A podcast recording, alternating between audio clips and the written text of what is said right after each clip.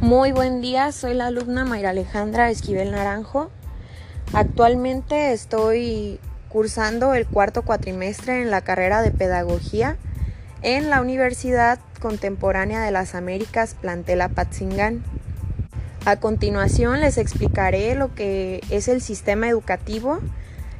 Esto es para la materia de legislación educativa con el profesor Jesús Díaz.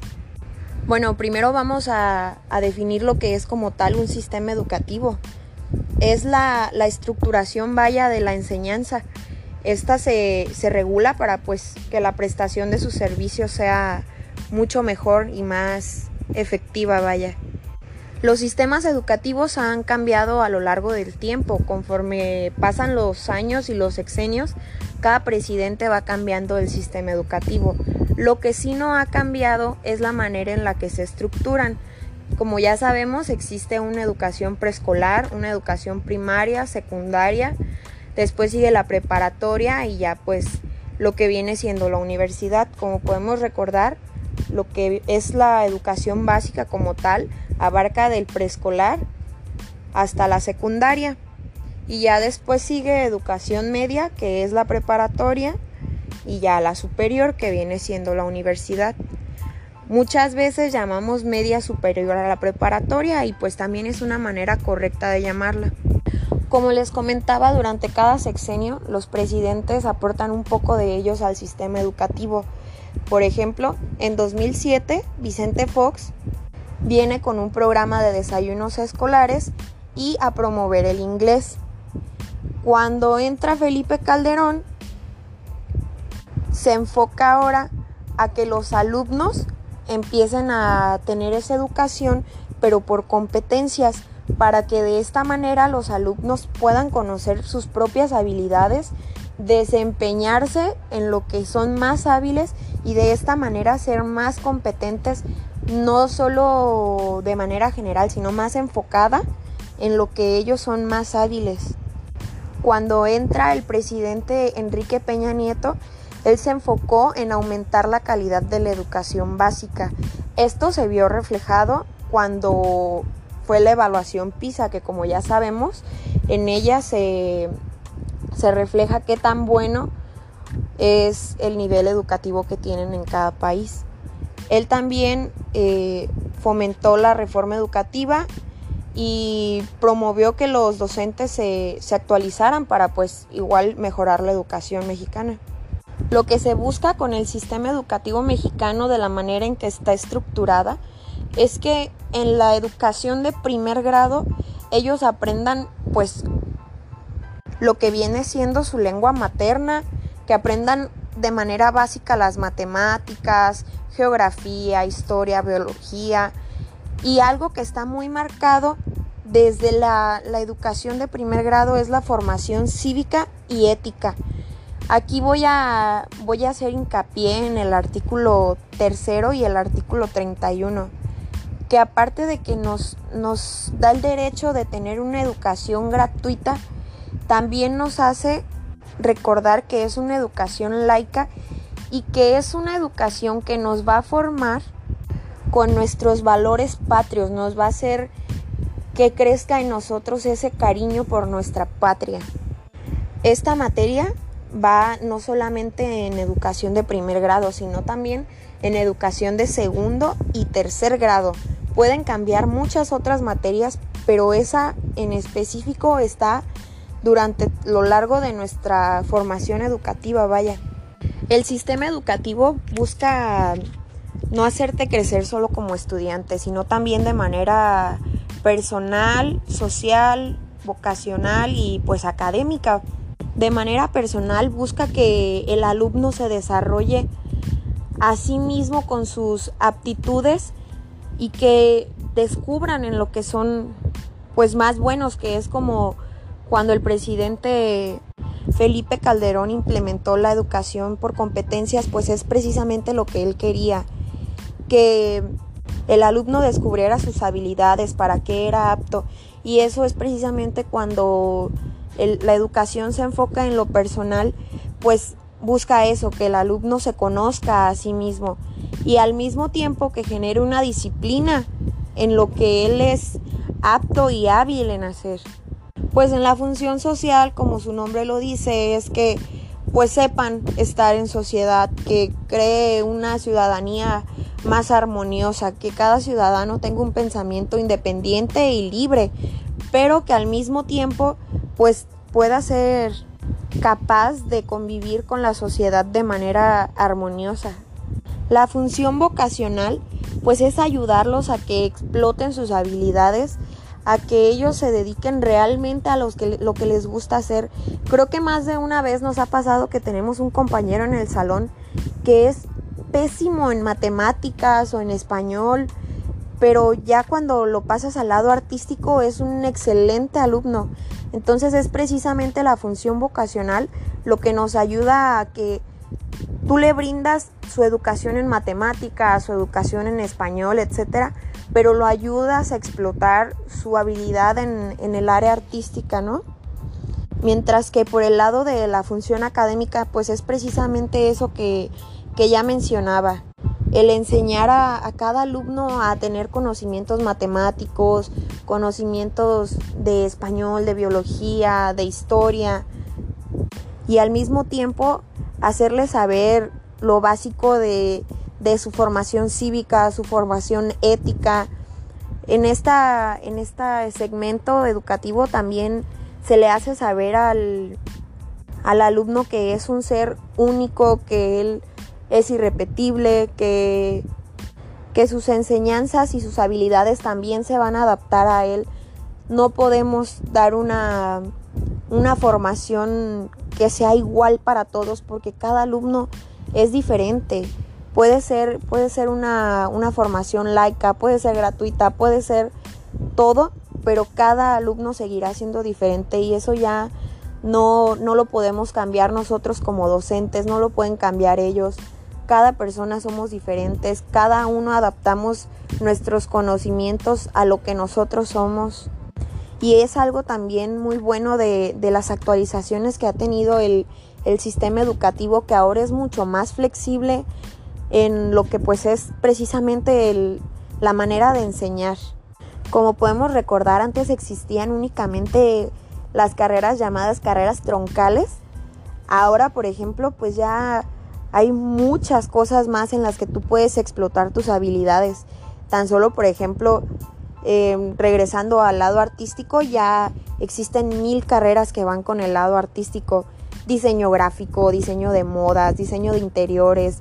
Ya no es tan recortado el sistema educativo, ya ha ampliado sus horizontes de una manera impresionante. Y la verdad es que a mí como, como futuro docente me parece una excelente opción lo que ahora nos brindan las universidades. Me parece que el sistema educativo en México realmente ha estado mejorando, que cuando el presidente Enrique Peña Nieto impulsó a que los docentes se actualizaran y mejoraran, realmente se vio reflejado y creo que nos ha ayudado tanto a alumnos como a docentes para pues seguir creciendo como personas, como país, cuando las personas tienen una mejor educación, ayudan también a que el país se vea, que esa educación se vea reflejada en el país, el país empieza a tener crecimiento, comienza a desarrollarse, la educación no se ve reflejada solo dentro del aula, sino que se ve reflejada en el país de manera general, con sus ciudadanos, qué tan educados son, qué tan competentes son al lado de otros países. Y creo que eso es algo que debemos de tener en cuenta siempre al momento de, impartir una educación a nuestros alumnos, que no solamente lo vamos a impartir para que estén dentro del aula sacando dieces, sino que vamos a formar personas para que el día de mañana puedan ser competentes tanto en su propio país como en otros países, que puedan sacar adelante a su país que puedan hacer que México sea mucho mejor de lo que es ahora. Y bueno, yo con esto me despido. Espero que esto les ayude para que quede claro lo que es el sistema educativo mexicano, qué función lleva, qué es un poco de sus objetivos lograr con, con dicha educación, que como nos recuerda el artículo tercero es una educación obligatoria y gratuita.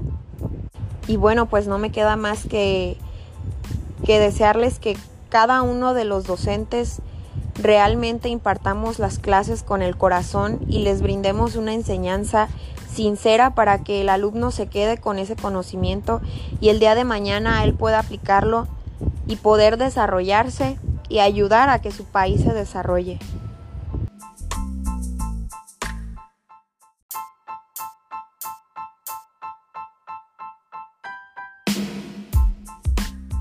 Muy buen día, soy la alumna Mayra Alejandra Esquivel Naranjo. Actualmente estoy cursando el cuarto cuatrimestre en la carrera de Pedagogía en la Universidad Contemporánea de las Américas Plantela Patzingán. A continuación les explicaré lo que es el sistema educativo.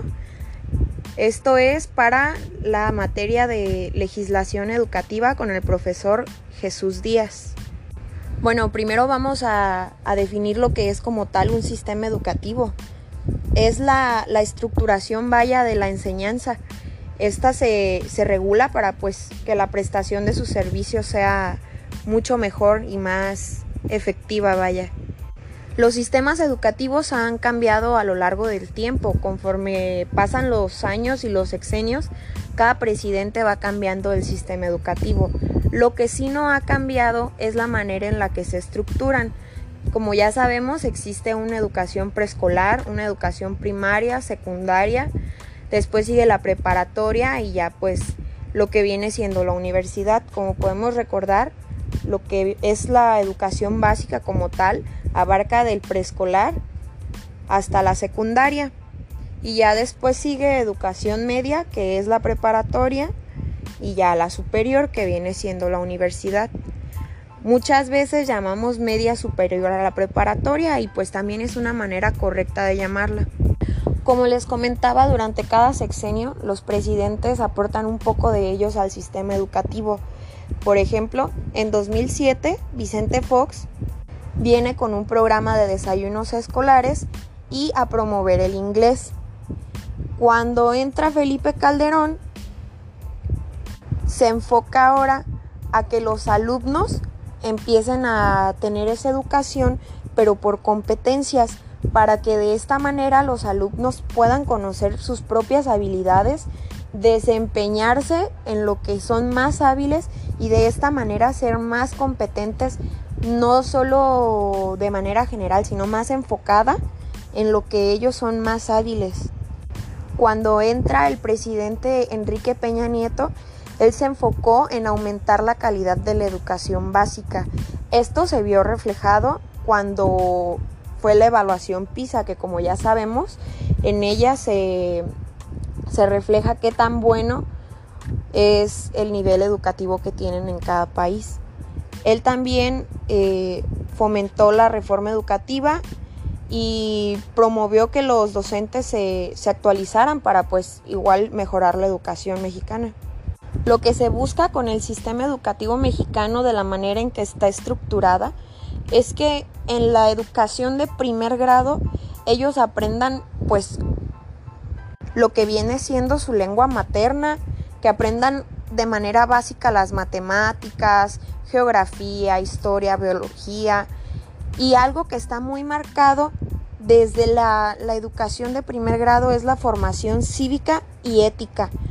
Aquí voy a, voy a hacer hincapié en el artículo tercero y el artículo 31, que aparte de que nos, nos da el derecho de tener una educación gratuita, también nos hace recordar que es una educación laica y que es una educación que nos va a formar con nuestros valores patrios, nos va a hacer que crezca en nosotros ese cariño por nuestra patria. Esta materia va no solamente en educación de primer grado, sino también en educación de segundo y tercer grado. Pueden cambiar muchas otras materias, pero esa en específico está durante lo largo de nuestra formación educativa, vaya.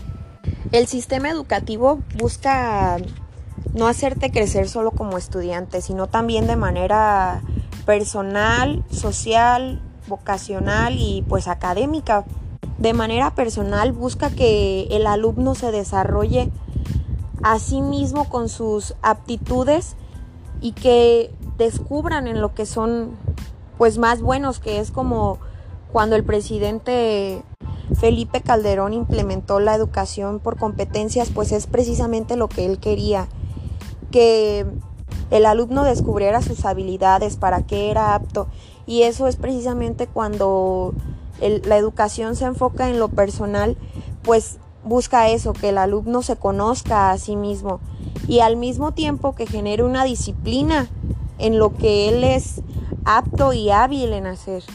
Pues en la función social, como su nombre lo dice, es que pues sepan estar en sociedad, que cree una ciudadanía más armoniosa, que cada ciudadano tenga un pensamiento independiente y libre, pero que al mismo tiempo pues pueda ser capaz de convivir con la sociedad de manera armoniosa. La función vocacional pues es ayudarlos a que exploten sus habilidades a que ellos se dediquen realmente a los que, lo que les gusta hacer. Creo que más de una vez nos ha pasado que tenemos un compañero en el salón que es pésimo en matemáticas o en español, pero ya cuando lo pasas al lado artístico es un excelente alumno. Entonces es precisamente la función vocacional lo que nos ayuda a que tú le brindas su educación en matemáticas, su educación en español, etcétera, pero lo ayudas a explotar su habilidad en, en, el área artística, ¿no? Mientras que por el lado de la función académica, pues es precisamente eso que, que ya mencionaba, el enseñar a, cada alumno a tener conocimientos matemáticos, conocimientos de español, de biología, de historia, y al mismo tiempo hacerle saber lo básico de, de su formación cívica, su formación ética. En, esta, en este segmento educativo también se le hace saber al, al alumno que es un ser único, que él es irrepetible, que, que sus enseñanzas y sus habilidades también se van a adaptar a él. No podemos dar una, una formación que sea igual para todos porque cada alumno es diferente. Puede ser, puede ser una, una formación laica, puede ser gratuita, puede ser todo, pero cada alumno seguirá siendo diferente y eso ya no, no lo podemos cambiar nosotros como docentes, no lo pueden cambiar ellos. Cada persona somos diferentes, cada uno adaptamos nuestros conocimientos a lo que nosotros somos. Y es algo también muy bueno de, de las actualizaciones que ha tenido el, el sistema educativo que ahora es mucho más flexible en lo que pues es precisamente el, la manera de enseñar. Como podemos recordar, antes existían únicamente las carreras llamadas carreras troncales. Ahora, por ejemplo, pues ya hay muchas cosas más en las que tú puedes explotar tus habilidades. Tan solo, por ejemplo, eh, regresando al lado artístico, ya existen mil carreras que van con el lado artístico. Diseño gráfico, diseño de modas, diseño de interiores, ya no es tan recortado el sistema educativo, ya ha ampliado sus horizontes de una manera impresionante y la verdad es que a mí como, como futuro docente me parece una excelente opción lo que ahora nos brindan las universidades. Me parece que el sistema educativo en México realmente ha estado mejorando que cuando el presidente Enrique Peña Nieto impulsó a que los docentes se actualizaran y mejoraran, realmente se vio reflejado y creo que nos ha ayudado tanto a alumnos como a docentes para pues seguir creciendo como personas, como país.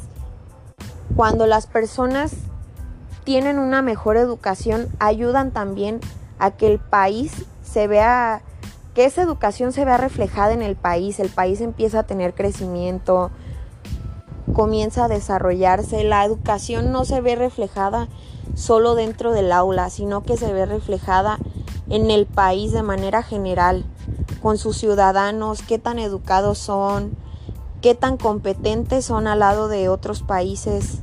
Y creo que eso es algo que debemos de tener en cuenta siempre al momento de, de impartir una educación a nuestros alumnos, que no solamente lo vamos a impartir para que estén dentro del aula sacando dieces, sino que vamos a formar personas para que el día de mañana puedan ser competentes tanto en su propio país como en otros países, que puedan sacar adelante a su país, que puedan hacer que México sea mucho mejor de lo que es ahora. Y bueno, yo con esto me despido. Espero que esto les ayude para que quede claro lo que es el sistema educativo mexicano, qué función lleva, qué es un poco de sus objetivos lograr con, dicha educación, que como nos recuerda el artículo tercero es una educación obligatoria y gratuita.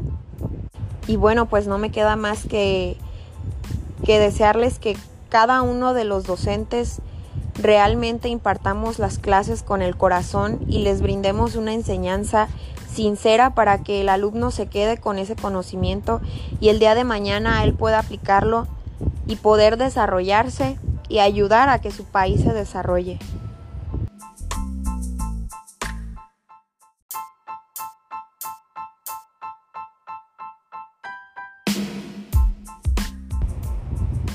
Muy buenas tardes, me presento, soy la alumna Mayra Alejandra Esquivel Naranjo de la licenciatura de Pedagogía en la Universidad Contemporánea de las Américas, Plantela Patzingán. Actualmente estoy cursando el cuarto cuatrimestre en la modalidad escolarizado. El día de hoy, en la materia de legislación educativa impartida por el profesor Jesús Díaz Torres, les explicaré lo que es el sistema educativo mexicano. Bueno, comenzaremos por definir lo que es un sistema educativo. Es la manera en la que la enseñanza está estructurada para de esta manera poder prestar los servicios y ejercer lo que es la educación. El sistema educativo mexicano se divide por la educación básica, que es eh, el preescolar, la primaria y la secundaria. Después sigue la educación media superior, que es la preparatoria. Y posterior a esto está la educación superior, que es prácticamente cuando nos vamos a la universidad. A lo largo de la historia, el sistema educativo ha sufrido varios cambios. Por ejemplo, eh, en el 2007, el presidente Vicente Fox creó proyectos como Enciclomedia y también propuso los desayunos escolares y tuvo muy fuerte la él llegó a promover muy fuerte lo que fue estudiar inglés.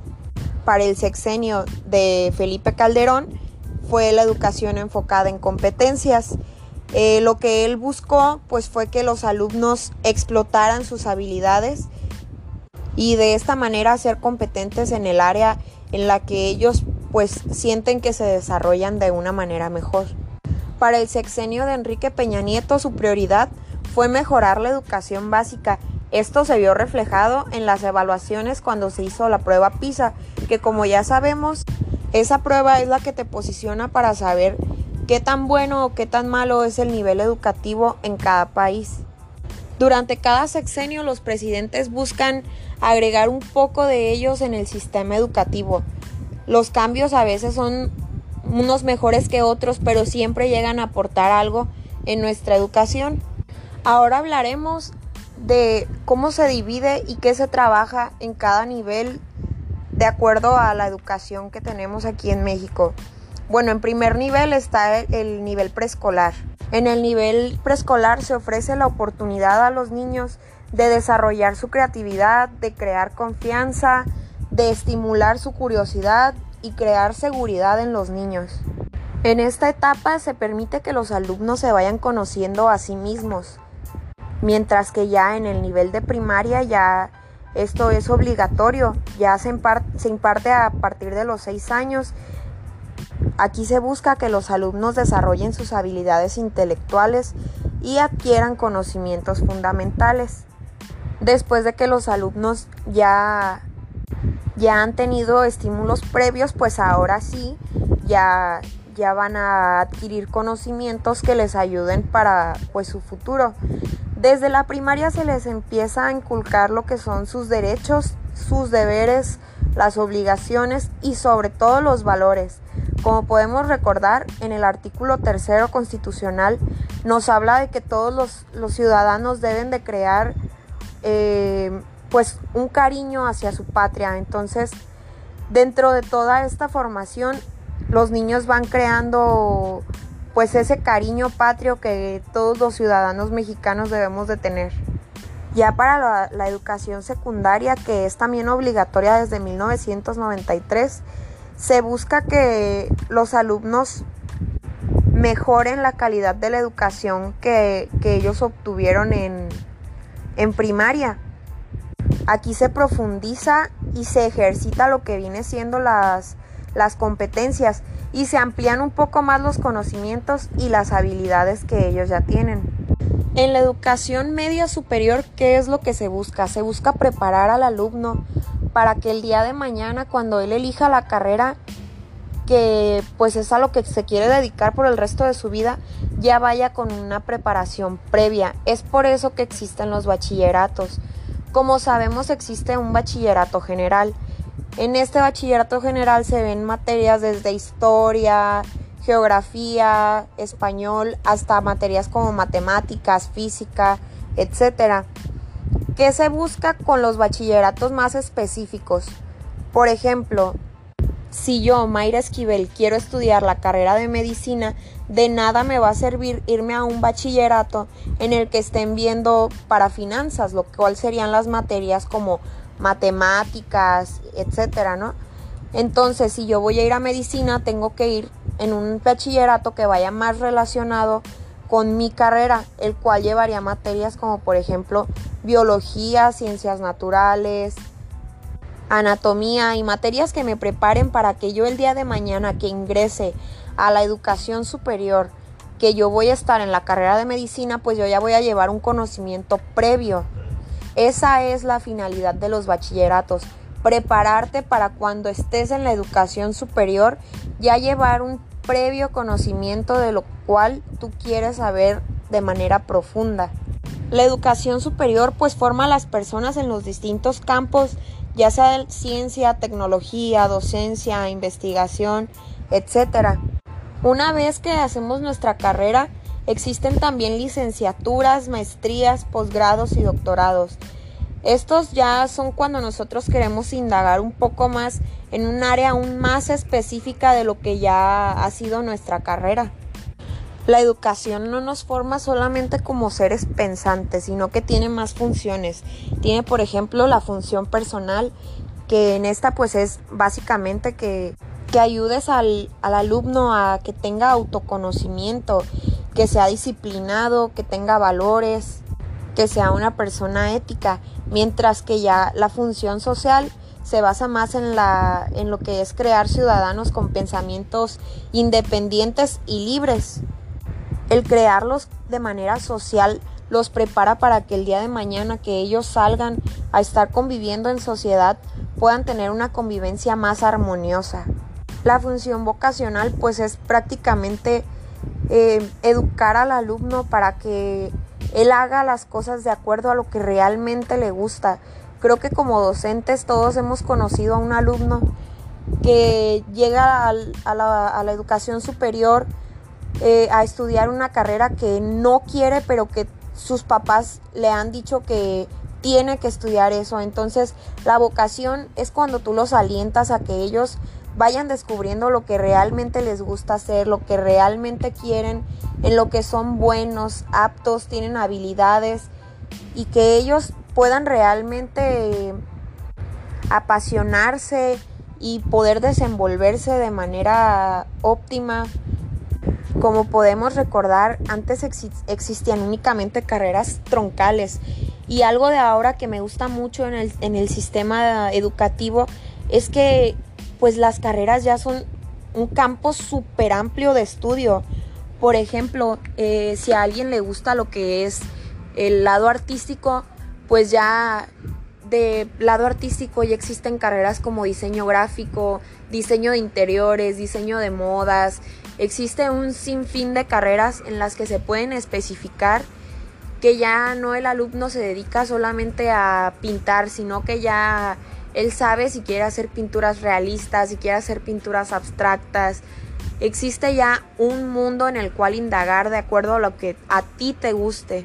A mí la función vocacional es algo que realmente me apasiona porque existe una frase que a mí me gusta mucho que es no juzgues a un pez por su habilidad de trepar un árbol. Y es precisamente lo que yo busco al momento de ejercer como docente. Explotar la habilidad que ya el alumno tiene, explotar lo que es su vocación. No puedes hacer que un alumno se apasione por las matemáticas cuando su verdadera pasión son las ciencias naturales. Puede que sea un excelente alumno en ciencias naturales y en matemáticas, no lo va a hacer, pero tu función como docente es brindarle a él el conocimiento matemático, pero ayudarlo a que explote su conocimiento en lo que es el área de las ciencias naturales. En la función académica deben comprender precisamente que cada estudiante es único e irrepetible. Entonces, por esto debemos adaptar las enseñanzas de acuerdo a las necesidades de cada alumno. Cada alumno tiene gustos e intereses particulares y nosotros como docentes debemos respetar en su totalidad los gustos y las creencias de cada uno de nuestros alumnos. Nuestra función será brindar a ellos educación básica y educación superior sin llegar a indagar dentro de sus creencias. Y bueno, yo me despido diciendo que cuando estemos como docentes frente a grupo, enseñemos realmente con el corazón y los ayudemos a explotar sus habilidades, a apoyarlos con sus aptitudes y no limitarlos o pedirles que sean quienes no son realmente. Si nosotros orientamos e impulsamos al alumno, el día de mañana que él esté frente al mundo, realmente podrá ser competente ante todos ellos, podrá sacar el país adelante y sobre todo podrá salir adelante él mismo. Como ya sabemos, si queremos hacer del mundo un lugar mejor, tenemos que empezar por nosotros mismos.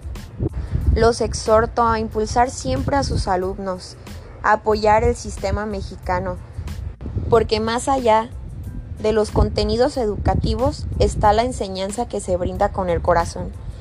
Y esa enseñanza siempre se va a quedar tanto en nuestra mente como en nuestro corazón y será una enseñanza que jamás se olvidará. Muchas gracias por escucharme.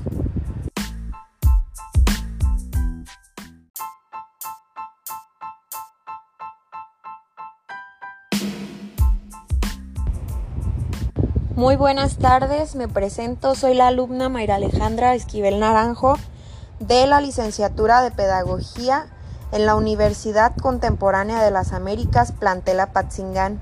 Actualmente estoy cursando el cuarto cuatrimestre en la modalidad escolarizado. El día de hoy, en la materia de legislación educativa impartida por el profesor Jesús Díaz Torres, les explicaré lo que es el sistema educativo mexicano. Bueno, comenzaremos por definir lo que es un sistema educativo. Es la manera en la que la enseñanza está estructurada para de esta manera poder prestar los servicios y ejercer lo que es la educación. El sistema educativo mexicano se divide por la educación básica, que es eh, el preescolar, la primaria y la secundaria. Después sigue la educación media superior, que es la preparatoria. Y posterior a esto está la educación superior, que es prácticamente cuando nos vamos a la universidad. A lo largo de la historia, el sistema educativo ha sufrido varios cambios. Por ejemplo, eh, en el 2007, el presidente Vicente Fox creó proyectos como Enciclomedia y también propuso los desayunos escolares y tuvo muy fuerte la él llegó a promover muy fuerte lo que fue estudiar inglés. Para el sexenio de Felipe Calderón fue la educación enfocada en competencias. Eh, lo que él buscó pues fue que los alumnos explotaran sus habilidades y de esta manera ser competentes en el área en la que ellos pues sienten que se desarrollan de una manera mejor. Para el sexenio de Enrique Peña Nieto su prioridad fue mejorar la educación básica Esto se vio reflejado en las evaluaciones cuando se hizo la prueba PISA, que como ya sabemos, esa prueba es la que te posiciona para saber qué tan bueno o qué tan malo es el nivel educativo en cada país. Durante cada sexenio los presidentes buscan agregar un poco de ellos en el sistema educativo. Los cambios a veces son unos mejores que otros, pero siempre llegan a aportar algo en nuestra educación. Ahora hablaremos de cómo se divide y qué se trabaja en cada nivel de acuerdo a la educación que tenemos aquí en México. Bueno, en primer nivel está el, nivel preescolar. En el nivel preescolar se ofrece la oportunidad a los niños de desarrollar su creatividad, de crear confianza, de estimular su curiosidad y crear seguridad en los niños. En esta etapa se permite que los alumnos se vayan conociendo a sí mismos, mientras que ya en el nivel de primaria ya esto es obligatorio, ya se, imparte, a partir de los seis años. Aquí se busca que los alumnos desarrollen sus habilidades intelectuales y adquieran conocimientos fundamentales. Después de que los alumnos ya, ya han tenido estímulos previos, pues ahora sí, ya, ya van a adquirir conocimientos que les ayuden para pues, su futuro. Desde la primaria se les empieza a inculcar lo que son sus derechos, sus deberes, las obligaciones y sobre todo los valores. Como podemos recordar, en el artículo tercero constitucional nos habla de que todos los, ciudadanos deben de crear eh, pues un cariño hacia su patria. Entonces, dentro de toda esta formación, los niños van creando pues ese cariño patrio que todos los ciudadanos mexicanos debemos de tener. Ya para la, educación secundaria, que es también obligatoria desde 1993, se busca que los alumnos mejoren la calidad de la educación que, ellos obtuvieron en, en primaria. Aquí se profundiza y se ejercita lo que viene siendo las, las competencias y se amplían un poco más los conocimientos y las habilidades que ellos ya tienen. En la educación media superior, ¿qué es lo que se busca? Se busca preparar al alumno para que el día de mañana, cuando él elija la carrera, que pues es a lo que se quiere dedicar por el resto de su vida, ya vaya con una preparación previa. Es por eso que existen los bachilleratos. Como sabemos existe un bachillerato general en este bachillerato general se ven materias desde historia, geografía, español, hasta materias como matemáticas, física, etc. ¿Qué se busca con los bachilleratos más específicos? Por ejemplo, si yo, Mayra Esquivel, quiero estudiar la carrera de medicina, de nada me va a servir irme a un bachillerato en el que estén viendo para finanzas, lo cual serían las materias como matemáticas, etcétera, ¿no?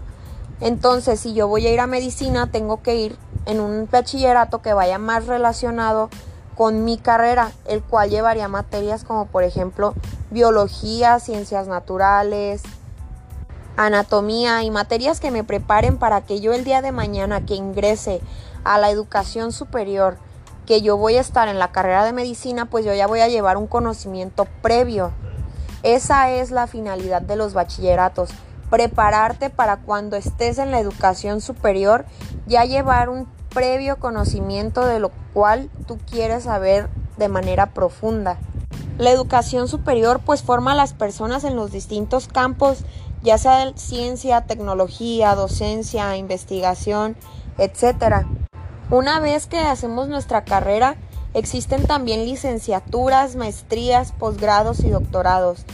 Estos ya son cuando nosotros queremos indagar un poco más en un área aún más específica de lo que ya ha sido nuestra carrera.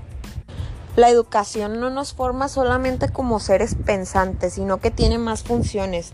Tiene, por ejemplo, la función personal, que en esta pues es básicamente que, que ayudes al, al alumno a que tenga autoconocimiento que sea disciplinado, que tenga valores, que sea una persona ética, mientras que ya la función social se basa más en, la, en lo que es crear ciudadanos con pensamientos independientes y libres.